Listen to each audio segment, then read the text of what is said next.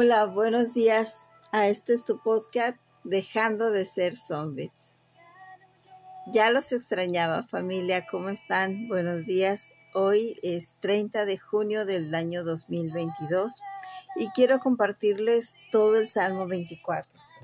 Este salmo me gusta muchísimo porque tiene eh, muchas cosas muy profundas y hoy voy a, compartir y a meditar con ustedes, reflexionar con ustedes algunos versículos de este pasaje, pero primero quiero eh, leérselos todos.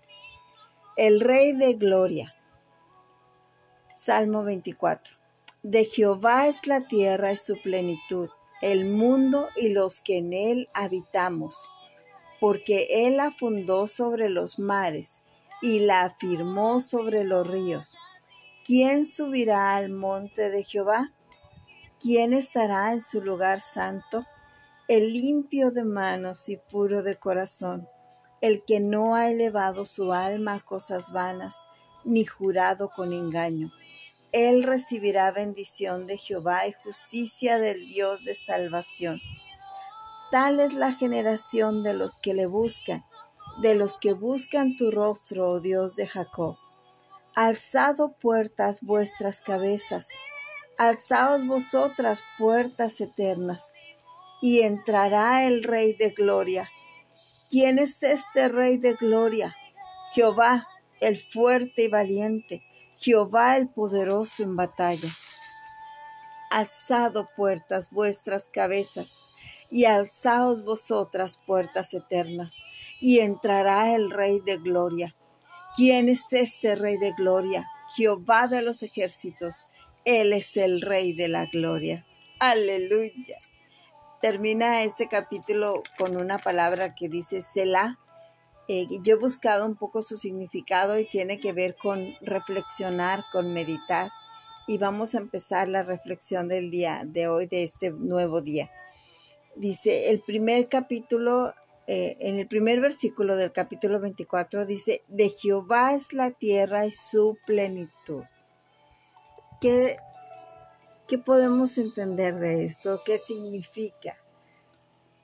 Que toda la tierra, todo lo que conocemos, todos los continentes, América, toda África, toda Asia, toda Europa, toda Oceanía, toda eh, Antártida, Groenlandia, los mares, los ríos, todo le pertenece. Todo le pertenece a Dios. De Jehová es toda la tierra. De a Él le pertenece toda la tierra, todo lo que conocemos, eh, incluso nosotros mismos. Hay una porción en la Biblia que dice incluso que las almas todas le pertenecen a Dios. A veces el enemigo quiere eh, pues amedrentarnos y quiere eh, levanta la voz eh, aullando o rugiendo, diciendo voy a hacer esto con la tierra, voy a hacer lo otro con la tierra, voy a, a traer terremotos, voy a traer eh, cambios en el clima, voy a traer eh, tormentas, voy a traer destrucción, voy a traer guerras o voy a traer cosas, pero alto, momento. De Jehová es la tierra y su plenitud, y nada de lo que quieran hacer podrá ser. ¿Por qué? Porque hay un dueño. La tierra tiene un dueño, yo tengo un dueño. Jehová de los ejércitos es su nombre. He sido comprada por precio de sangre a través de nuestro Señor Jesucristo, quien trajo salvación y perdón de pecados. De Jehová es la tierra y su plenitud, todo lo que existe arriba en los cielos, en la tierra y aún debajo de la tierra, todo lo que existe aún en lo profundo de la mar, le pertenece a Él. No hay cosa alguna en la tierra que no le pertenezca a Él. Aún los inventos del hombre, la sabiduría es de Dios, la inteligencia viene de Dios. Si no fuese por Él, no habría sabiduría. Si no fuese por Él, no habría inteligencia.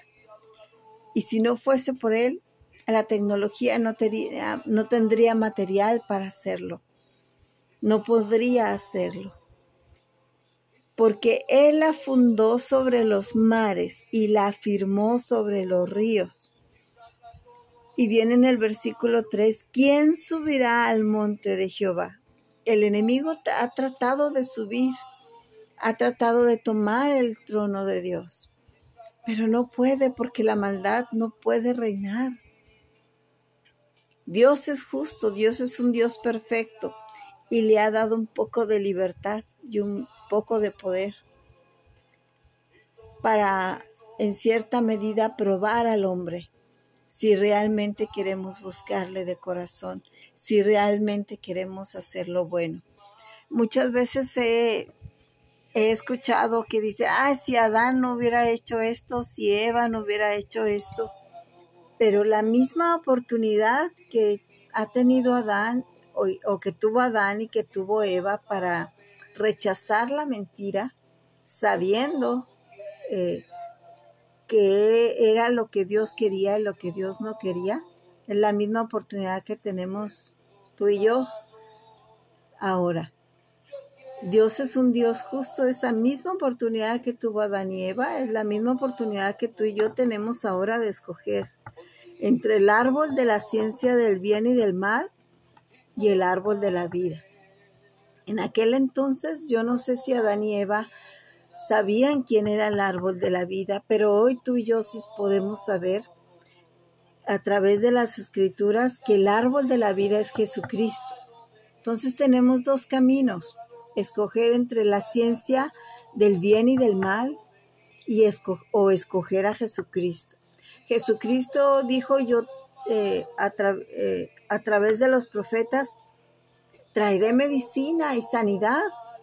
Y si le creemos, de Él viene nuestra salud. Jesucristo a todo el que se le acercó, absolutamente a todos, paralíticos, ciegos, cojos, aun ciegos de nacimiento, la mujer menstruosa, resucitó muertos, multiplicó panes, calmó tormentas, todo lo que el hombre pudiese necesitar, Jesucristo lo suplió cuando Él estuvo y sigue haciéndolo aún hoy, hoy mismo, porque ese poder sigue siendo, es más, fue aumentado su poder a través de, la resurrección.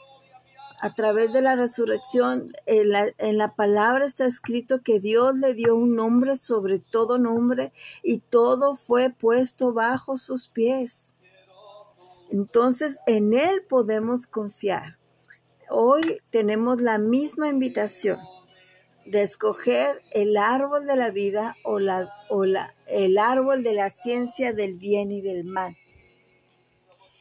Él es el quien subirá al monte de Jehová, quien estará en su lugar santo.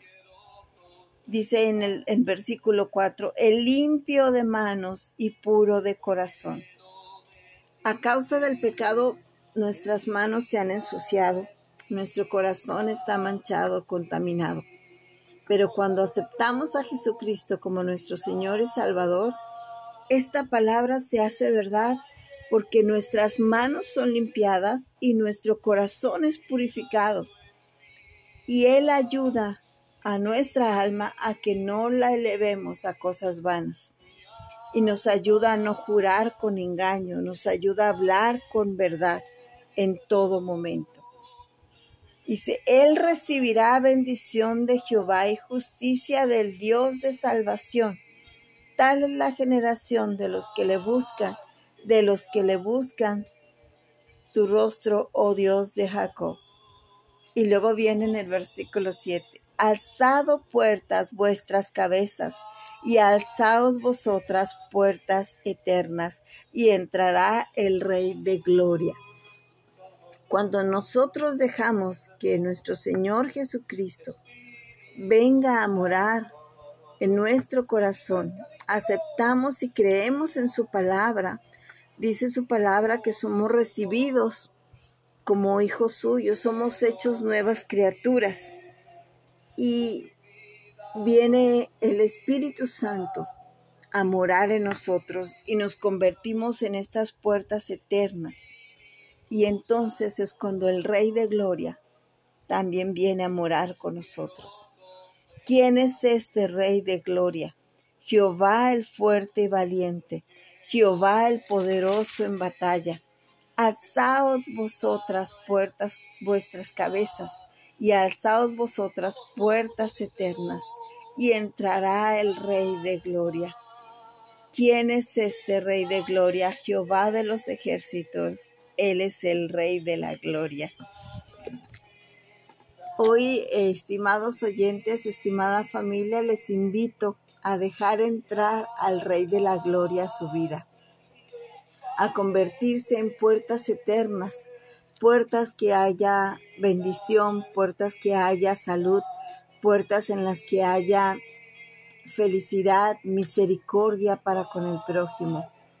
Puertas en donde haya un corazón limpio, una alma que invoque cosas hacia Dios, que invoque la verdad, que invoque la justicia y sus manos sean limpiadas. Dios les bendiga. Sigamos reflexionando en la palabra de Dios y escudriñemos de todo nuestro corazón.